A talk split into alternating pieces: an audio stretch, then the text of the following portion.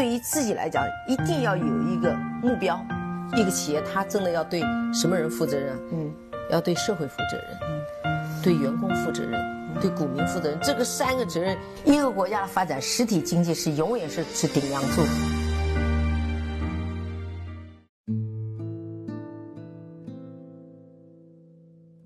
各位好啊，给你一个真实生动的格力电器，我们给的比你要的多。相信各位听到这这期节目啊，应该还是在。五一的五天假期里，以前不知道各位还记不记得五一黄金周，当时还放过七天假，那个时候也是全民都特别的嗨啊！我呢在这几天假期里面呢，也是陪孩子啊，包括出去骑车啊，有朋友来拜访聊聊天呐，在南京城转一转啊，发现很多的景区，包括商场，已经开始慢慢的开始拥挤了。看到这些之后呢，我们也是心里面有了一丝一丝的安慰啊，说明整个的经济开始慢慢的回暖，整个的运转开始慢慢的回到了正轨，这都是一些好的标志。但是还是要做好自己的个人防护啊，不要到那么多人的地方去扎堆儿啊。那今天呢，我想给大家放送一个在四月二十七八号吧。那新闻一加一，白岩松呢访谈雷军和董明珠的一期节目，因为我们听过了很多访谈董总的节目，这个其实也不足为奇了。但是呢，这一期的节目呢，我还是想给大家听一听，因为这三个人对我来说都特别的感兴趣。首先，白岩松呢，其实对我本人的影响非常大。他的一些工作的经历啊，包括他的一些一些事情，包括他的一些观点，我都特别的能够认可。他是一个特别深沉厚重、特别的实在的这样的一个人。包括我的网名啊，叫都说我像白老师，其实跟他也是有一丝一丝的关联。这个就不说了啊，点到为止。那把董明珠和雷军呢放在一起采访呢？也是一个特别好看的梗，包括雷总呢，在最后还要问董总说：“那我们那个赌约还要不要继续下去了呢？”但这次董总是如何去接招的呢？我们可以在节目中听得到啊。关于呃央视的这个节目呢，我也想给大家稍微的去做一点点历史的小回顾啊。那是在九三年的五月一号，也是在一个。五一劳动节那个时候呢，中国人以前看电视的时间都是从晚上七点钟的新闻联播开始的。但是从那一天开始，九三年的五月一号早上开始，正式电视台开始播节目了。那期节目叫《东方时空》，包括我们现在都耳熟能详的，像白岩松、崔永元、水均益、敬一丹、王志，包括到后来的张宇、李小萌、劳春燕。这些非常有名的主持人，都是从东方时空节目组一步一步的成长起来，和一步一步的走入我们大众的视野的。包括那个时候呢，东方之子啊，和东方时空的金曲榜、生活空间、焦点时刻和王志主持的面对面。都给我们整个的国人在电视节目这个方面带来了一个耳目一新、从来没有过这样的看电视的方式。所以那个时候，慢慢我们的电视台也变成了一个我们非常非常主流的媒体。以前更多的是半导体、收音机用来传递信息。当然，随着这几年互联网的这种蓬勃的发展。整个央视也在上网，也在互联网化，包括我们有很多的 A P P 啊，包括像央视影音啊、音央视的财经的客户端啊，包括很多的直播也都在那个网络上开始进行了。那好，那我这一次呢，就是把这一期的节目给大家做了一个音频的整理，我们听一听在疫情的期间，呃，那白岩松是如何来去跟这两位啊大老板去聊天的？那小米和格力又是如何来去应对这？一次的疫情，包括疫情在即将结束的这个时刻，他们是如何来看待今年整个格力和小米的发展的？因为他们这两家公司永远都是在风口浪尖上。然后呢，我也看到格力的一季报和年报出来之后呢，有很多的人表示了深深的受打击和深深的怀疑，他们有可能会相信这一次格力是碰到了一个天大的坎儿。格力呢是碰到了一个非常深深的天花板，有可能格力在董明珠的带领下，有可能就走不出这一个有一点低谷的这样的一个时期。那至于我是什么观点，那我如何来看待格力的年报和一季报？那我会怎么去操作？我作为一个从二二零一几年开始持有格力的一个股东来说，那我的心态是怎么样？是慌的一批呢，还是淡定如水？这个我卖个小关子。那我在下一期节目中，有可能各位在上班的那一天就能够听到我的非专业的、非常业余的一点点的解读和我的内心的真实的感受。那闲话少说，各位进入这一期的录音的剪辑，也祝各位继续在五一假期有一个非常好的心态，有一个非常好的休息的时间。那就这样，再见，各位。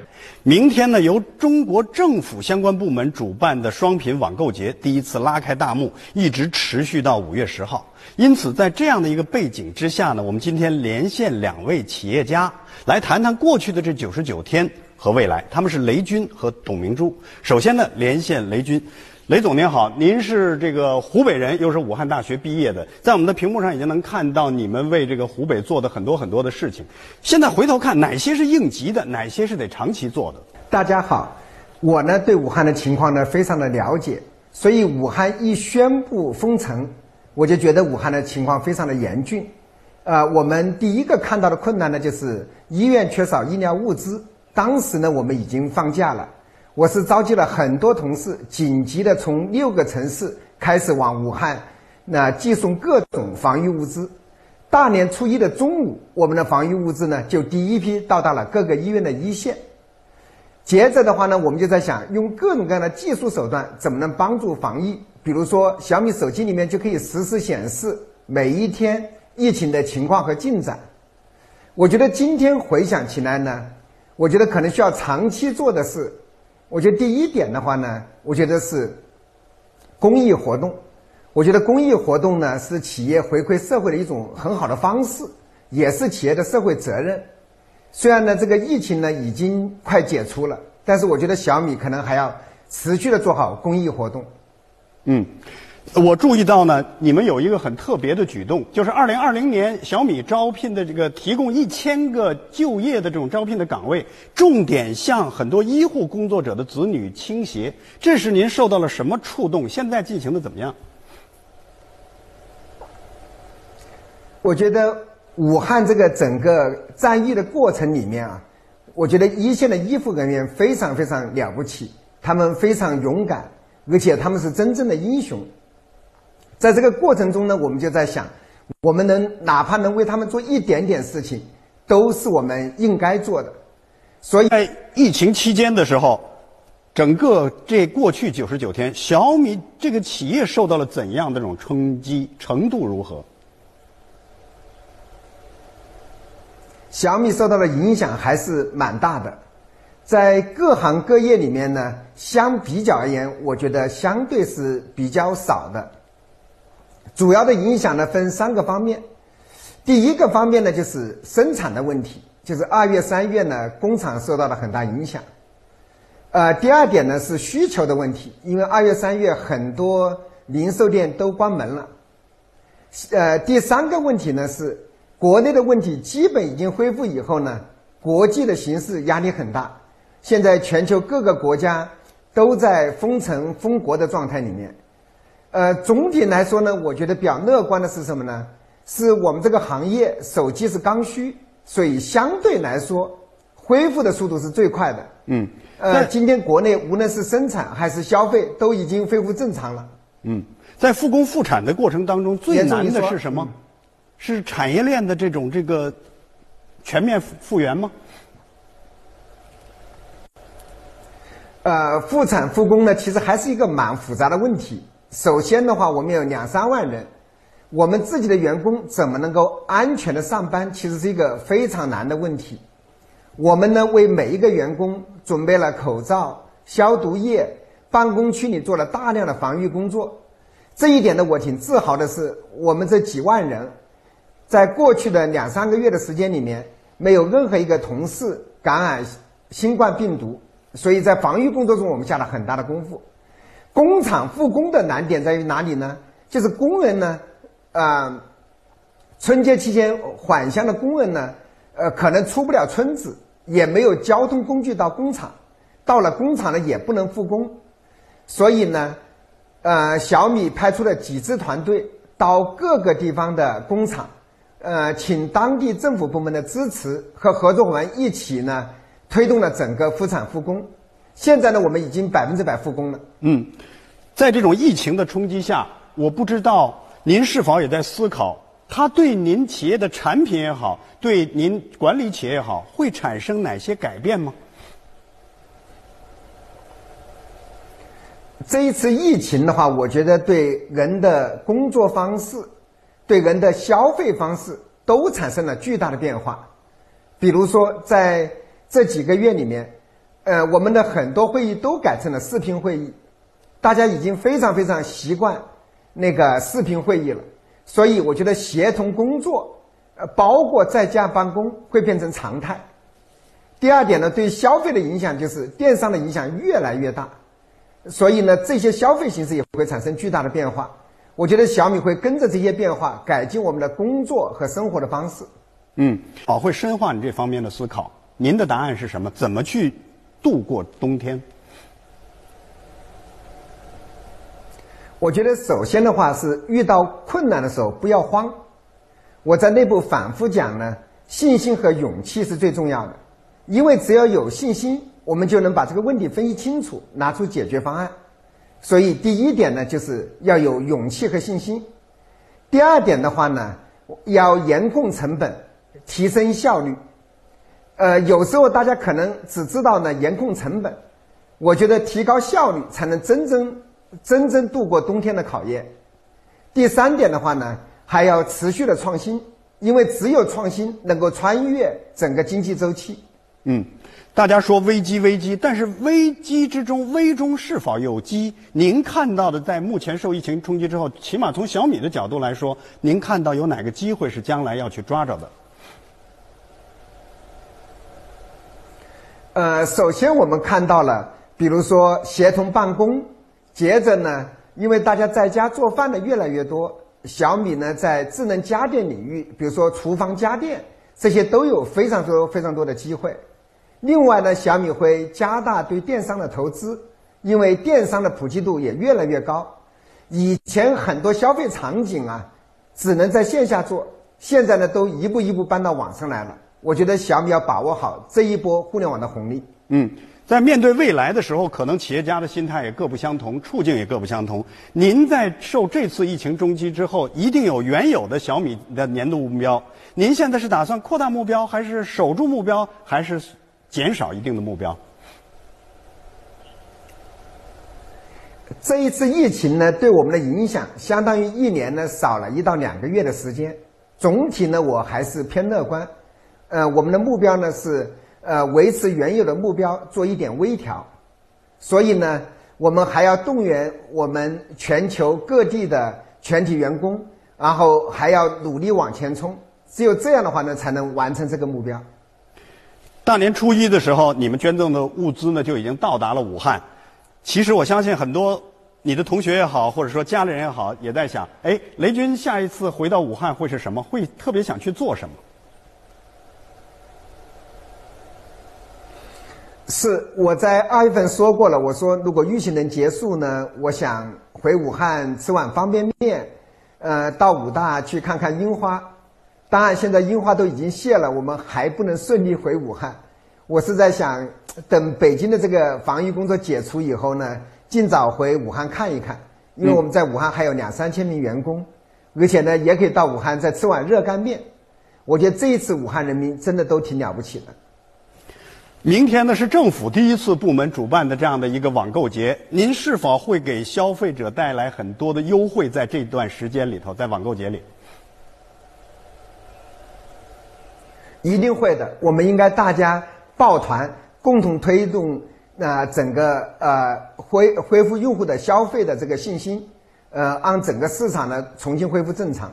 嗯，呃，接下来呢，我们也要连线这个董明珠董总，您如果要想对他说两句话的话，会对特别想说什么？如果提出一个问题的话，会提出什么？格力呢，也是中国制造业的代表。啊，祝福格力呢，在这个危机的面前呢，也能够啊加油，能够度度顺利度过这次危机。嗯，如果要提一个问题，您会提什么？呃，提一个问题的话，呃，我是在想说，那个我们共同加油，看看这五年，呃，董大姐跟我的这个这个打赌是不是还要继续？好嘞，那最后还有一个问题，的确很多个国家开始出现封城，不仅封城，也担心未来会有一些经济啊、投资等等障碍。这一点，小米将如何去应对？起码从心态上是怎么样的？呃，首先我们还是要面对困难呢，积极乐观。呃，我们小米呢在九十个国家都有业务，呃，每个国家的情况不一样。我们把全球呢分成了五个类型的国家。呃，针对每个国家制定了特别详细的应对措施。我觉得呢，呃，应对这种困难和变化将会是新常态。所以呢，在心态上呢，呃，不要抱怨，我觉得积极找各种各样的方案来解决。非常感谢。总体来说呢，我觉得中国在消费产品，您说还是有很很强的优势。我觉得应应该能够应该能够解决好这个困难。非常感谢雷总接受我们的采访，而且也给了我们很多的信心。期待您更早的吃到那碗热干面。谢谢。好，接下来呢，我们连线董明珠董总。董总您好。我们在新闻当中都看到，包括我们现在在这个屏幕当中，很快也能看到。其实，在疫情非常严重的时候，格力在帮着火神山医院、雷神山医院去装空调，给方舱医院捐空调等等。当时您是一种什么样的一种心态？现在回过头来，最想对谁说谢谢？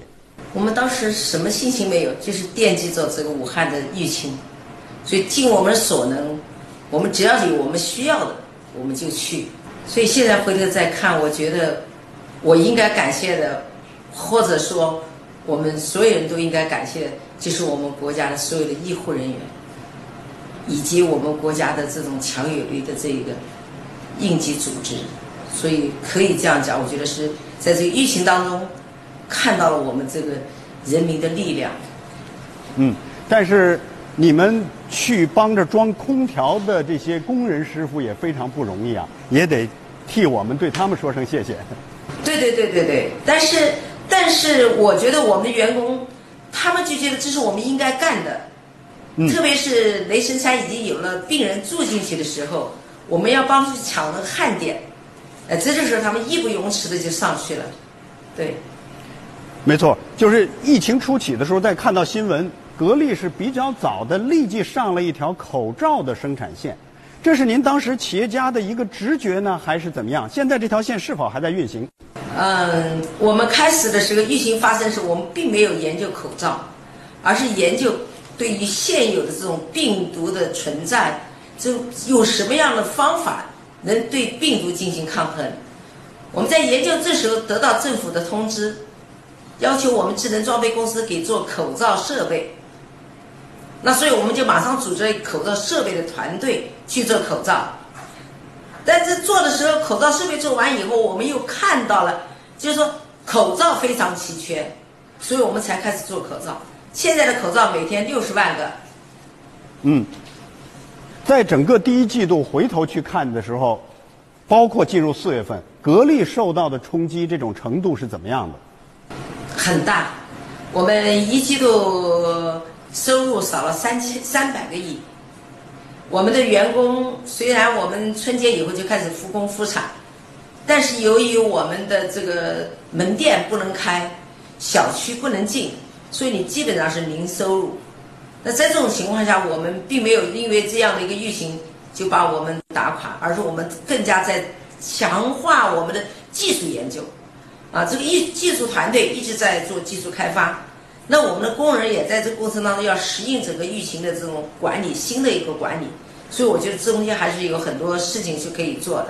嗯，对。您刚才说减，我认为这个影响对我来说，我认为这个疫情眼前的这个现状是所有人都要去面对的。我觉得唯一的是要勇敢面对，但是不能就此不前进，还是你要去用心去思考怎么样来解决现在的问题。没错，您刚才说的减少的数字恐怕是这个销售的收入，但是换另外的一个角度来说，比如说您前天的时候第一次做了您的一个直播，有人说是带货等等，但是您收获了什么？给您有没有一些新的思考？因为格力是一个有几万家的专卖店的这样的一个营销队伍。那么现在在这个疫情面前，我们所有的行为都在发生变化。那么确实也有很多的消费者，他也有同样的需求，但他也不可能去逛你的店。所以我这次通过这样的一个体验，是希望把我们的线下几万家，把他们组织起来，能用一种新的模式。这种新的模式是什么呢？既不是单一的线上，也不是单一的线下，把线上线下组合起来。组成一个更完美的一个营销体系，那我们就可以满足不同人群的需要。那从这一天直播时候，我更多的是不是想带产品，而是是一种体验。嗯，企业受到很大的这种冲击，日子过得比较难，有的企业会裁员，格力会吗？不会，我们不仅不裁员，今天我们还要招五千个以上的大学生。这是一个好消息。企业的技术研发是不能断层的，它一定要持续研究技术。那一旦今年不招这些大学生，你可能过两年，你这个技术研发团队就会变成断层。所以我们最少今年还要招五千个大学生以上的这样的本科生啊、研究生啊、博士生。嗯嗯，对于格力来说，还有很多你们整个链条当中的，比如说中下游的企业，它可能不是很大的企业。在这种疫情的冲击下，你们又怎么会考虑你们的这个合作的小伙伴们呢？应该不会有太大的。你这些小伙伴长期以来跟到格力的，那我随着我们的疫情在好转，目前情况已基本上受控。我们近期已经看到转变，其实我们的市场，我们的安装空调开始逐步逐步在回升。所以，应该我们的中小企业的困难，实际上就是我们大企业的困难，因为中小企业有有时候它是很孤立的。